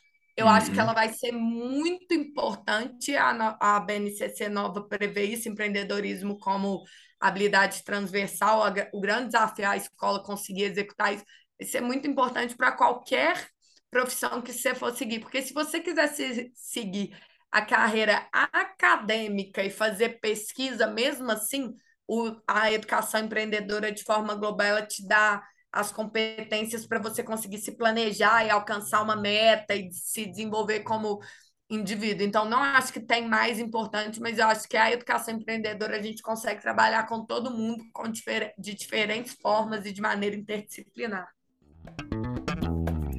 Pessoal, uma pausa no nosso episódio para um questionamento. Bitcoin é ouro digital? É moeda? É um ativo? Vai continuar se valorizando no, no longo prazo? O Paulo Fux tem essas respostas. Para responder essas perguntas e muitas outras é que a gente montou o Concierge Bitcoin. O objetivo desse projeto é apresentar os ciclos de mercado do ativo, é explicar os incentivos econômicos que o sistema detém para continuar se valorizando no longo prazo, auxiliar em como comprar, transferir e armazenar de forma individual e segura, explicar como é que funciona a legislação brasileira em relação ao sistema. E se você está pensando em comprar uns bitcoins, para o longo prazo, fazer uma poupança, talvez para o seu filho, para o seu neto, ou para você daqui a muito tempo, para isso que existe Hardware Wallet, que a gente trabalha e a gente ensina como armazenar, como comprar, que é a melhor carteira de, do mercado, que é a Cold Card. Então, para tudo isso e mais um pouco, acesse tapadamãoinvisível.com.br barra BTC e saiba mais. Voltamos para o episódio, pessoal. A pergunta aqui do Souzerano. O que você acha da privatização do ensino público? Neste caso, com os governos dando vouchers para os alunos de famílias de baixa renda. Não teríamos estruturas e professores melhores? Cara, é, o, o modelo de. Para mim, o ProUni é um sistema de voucher, né? Porque a universidade deixa de pagar é, imposto em troca de vaga e tal, e é um sistema muito ganha-ganha, e eu tive é, uma vivência muito boa com ProUni no ensino superior. Nas escolas públicas, é um, é um tema que antigamente eu era mais. Eu acho que eu era mais simplista. Eu falava, não, com certeza, se privatizar, os resultados vão ser é, muito melhores e tal. Hoje eu tenho é, minhas dúvidas. Eu não sei te falar se de fato eu acredito que privatizar seria a solução, porque eu vi, eu não estou comparando, ó, vou ser cancelada, né? Mas eu vi o, o sistema, a privatização dos presídios no Brasil, acompanhei é, isso de perto. E a partir do momento que o preso ou o aluno, pensando no modelo parecido, é, vira como é que eu falo, um produto, não necessariamente você vai resolver o, o, problema da escala, da qualidade, talvez da escala, mas você vai tender a querer baixar a qualidade para chegar em mais gente. Então, não sei se a privatização. E você vê o que, que aconteceu: o ensino superior escalou, mas perdeu a qualidade também. Então, de fato, não sei, é uma pergunta que eu me faço todos os dias: se a privatização via voucher ou de outro jeito, de fato, é, entregaria resultados melhores. Eu acho que talvez um modelo que ainda não existe, autônomo, porque tem algumas escolas públicas que eu visitei muito fora da curva e que eram estaduais, porque as federais são muito boas de ensino médio, mas que eram estaduais. Eu falei: o que está acontecendo aqui? Tinha uma fundação por trás que dava autonomia de recursos, era uma gestão é, privada, mas com fins públicos e que funcionava melhor. O Plug Minas, que é esse projeto social que eu estudei, tinha uma gestão privada com fins públicos e funcionava melhor. Presídio, que é uma coisa que eu acompanhei por uma época, é, as APACs são muito pouco conhecidas no Brasil, porque não é um assunto popular no Brasil, mas é, é um presídio que é gerido por uma associação privada, que o Mário Toboni, que é um humanista, criou, e a, a reincidência nas APACs é 85% menor do que do, é, do presídio comum, ela custa 10 vezes menos para o Estado, porque lá todo mundo tem que trabalhar, você não é obrigado a ir, mas quando você vai, você tem que trabalhar, os próprios é, recuperantes produzem e tal, você recupera muito mais gente e você tem um resultado muito melhor, porque os presídios. Eu vou, eu vou explicar porque que eu estou comparando com a escola, uhum, tá? Não estou uhum, falando que uhum. aluna é preso. Mas os presídios brasileiros hoje têm um problema que eles custam caro e a gente paga para piorar as pessoas, porque a maioria uhum. das pessoas que passam no sistema carcerário elas voltam para a sociedade cometendo crime e voltam cometendo crimes piores do que eles entraram, ou seja, a universidade do crime. Se a gente fizer a conta, é melhor não prender mesmo, porque a gente está prendendo para a galera voltar para o crime e para fazer crime pior e tal. É, e aí surgiram nesse, e são infernos na Terra, 40 presidiários por cela que cabe 10 e tal. Então o cara sai. Quem está nos ouvindo, assim, a gente está rindo uh, de nervoso, né? Não é, não é debochando, é, não é minimizando o, o problema aqui, pessoal. É, mas os caras são presos e a galera galera fala: ah, foda-se, bandido bom é bandido morto. O problema é que ele é preso por roubos, é torturado antes, sai de lá querendo matar, sequestrar e tal. E aí, nesse cenário, surgiram as APACs, uma iniciativa de um humanista e tal, que é um presídio baseado na confiança e na autonomia. Se vocês quiserem me visitar um dia, é uma experiência muito legal. Que os próprios presos têm a chave da prisão, mas é um trem muito bem pensado, muito bem feito, a metodologia. Eles têm que trabalhar, tem disciplina, tem horário para tudo e tal, e que tem um índice de reinserção infinitamente maior. A galera quase não foge. Eu já, gente, para vocês terem ideia, o povo acha que é só crime simples é, na APAC. Eu viajei com os recuperandos da APAC de Nova Lima, 40 presos. Eu e a diretora lá de mulher, a gente foi até São José dos Campos, são pessoas que têm gente que tinha 30 anos de pena para cumprir. Visitar o Mário Ottobani, que é o fundador, já estava velhinho, agora ele já faleceu. Essa galera entrou no ônibus sem guarda, sem escolta policial, desceu em São José dos Campos, eles têm um coral, eles cantaram para o Mário Ottobani, todo mundo dormiu no hotel com autorização do juiz, a gente voltou para cá, ninguém fugiu. O cara, se ele quisesse sair do ônibus e fugir, ele fugia, ele tinha mais de 40 anos. Mas que é uma metodologia muito bem pensada, baseada na autonomia do indivíduo, né?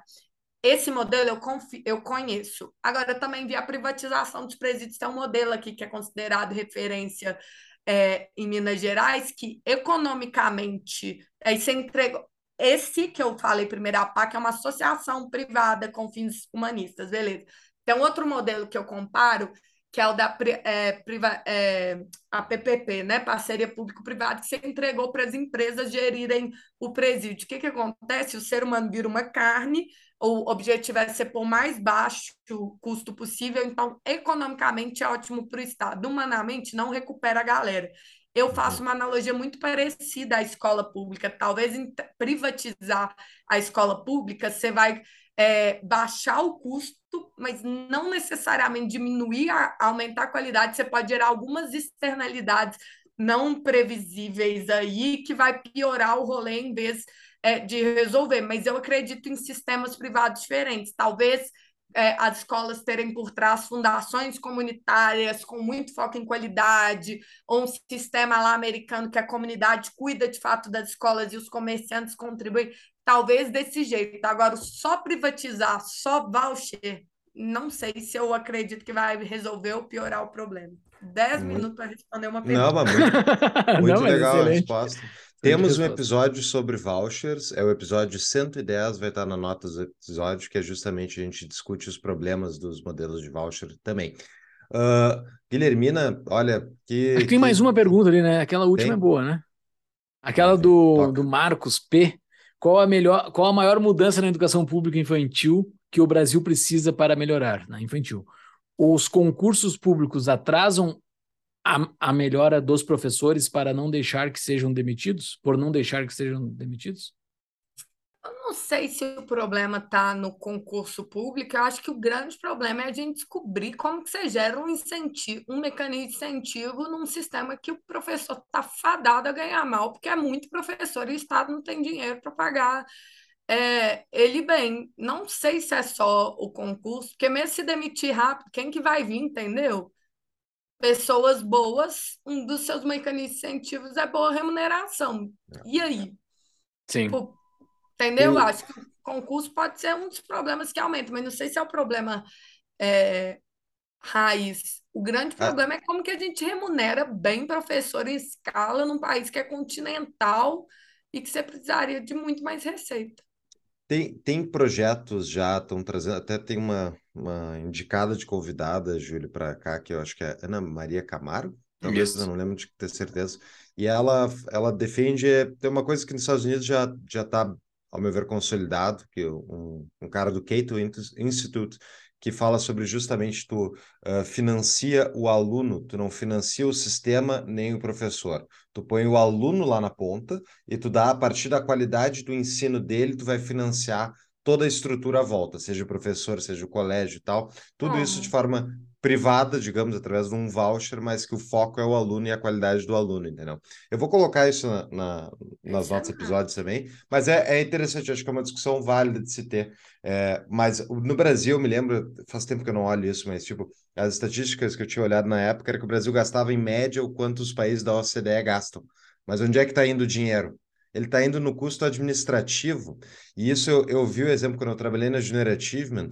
Eu visitei uma vez a Secretaria de, Educação Estadual aqui do Rio Grande do Sul, que fica no famoso prédio Rampa que tem em Porto Alegre, que para todo mundo pois sonha é. um dia descer de skate.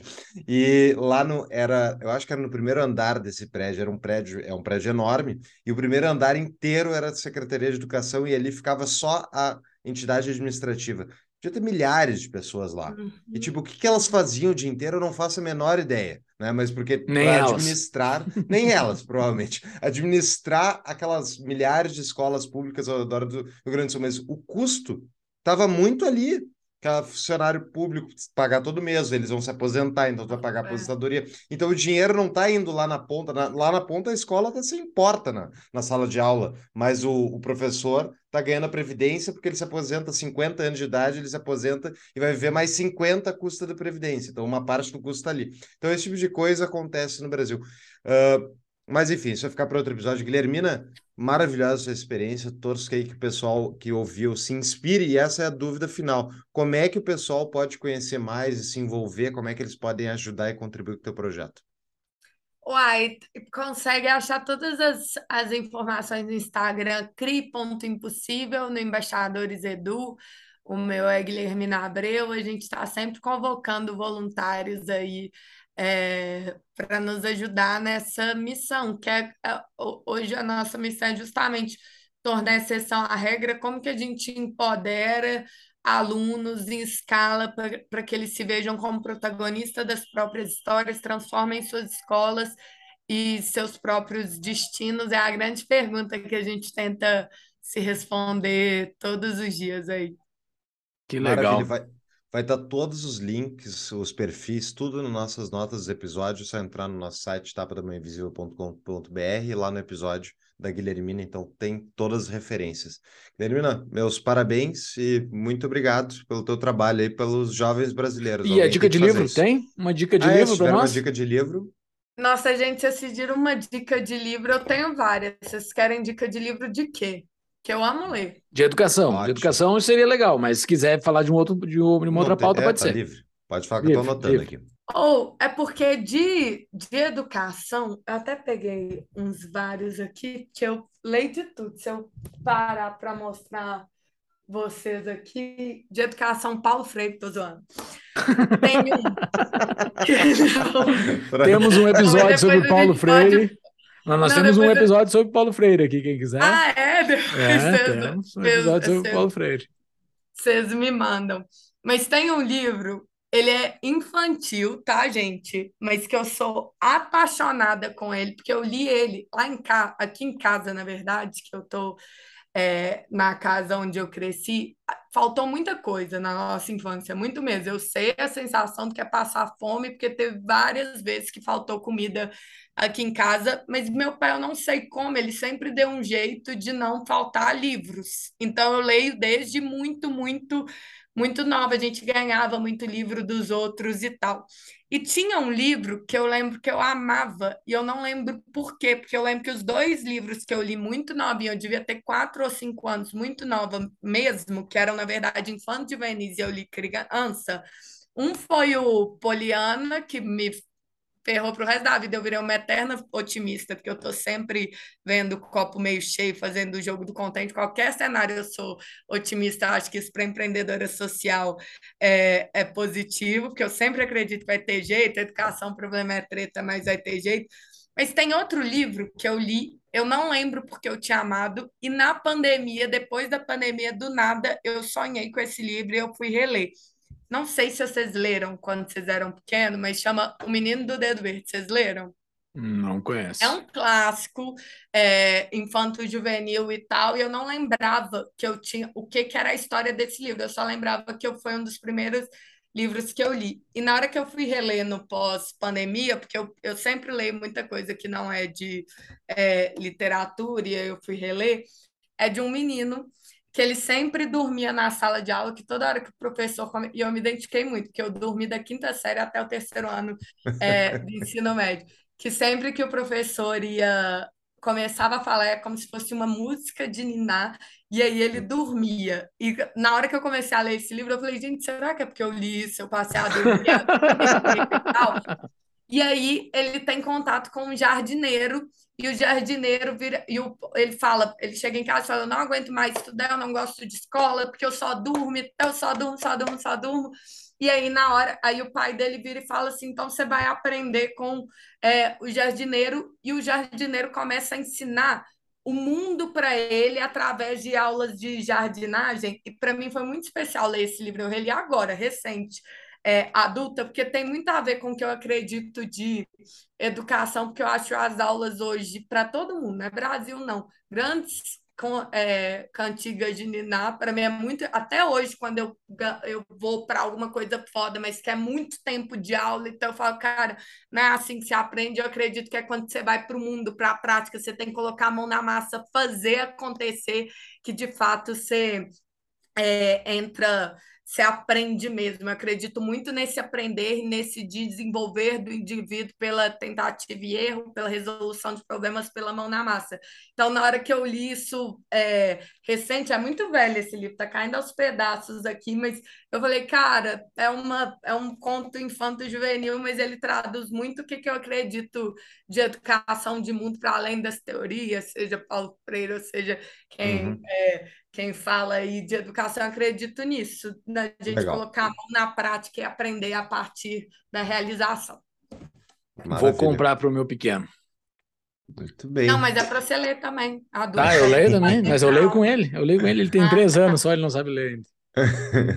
Eu criei uma, eu tenho uma estante aqui, porque tem os livros que é para aprender e tal, mas temos uma estante aqui minha que é só de livros que fazem bem para a alma, sabe? Que deixa o coração quentinho, está nessa é, estante.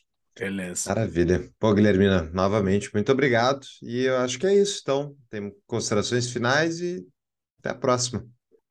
Obrigada. Alguma... Igual eu estava falando um pouquinho da nossa história, eu, eu acredito que a grande mudança na educação e no Brasil mesmo vai vir quando cada um de nós, na realidade que a gente é, pode influir um pouquinho na mudança, em vez da gente esperar de uma, uma grande reforma é, da educação. A educação, primeiro, ela acontece todos os dias, não só na, na, na escola, né? O aprender. Esse podcast é uma forma de aprender e as formas de aprender estão cada vez mais difusas, mas para levar uma educação melhor para a galera que mais precisa, a gente transformar o Brasil e tal, é só cada um de nós colocando a mão na massa. E aí não adianta todo o resto se a gente não melhorar a educação. Porque não adianta o Brasil crescer, aumentar a produtividade, vai contratar quem, gente? O povo não está sabendo nem ler, nem escrever, o povo está esperando que o povo programe e tal. Então, acho que de uhum. fato a educação é a raiz onde a gente menos coloca energia, infelizmente, mas onde a gente deveria dar mais atenção. Bem, 100% de acordo.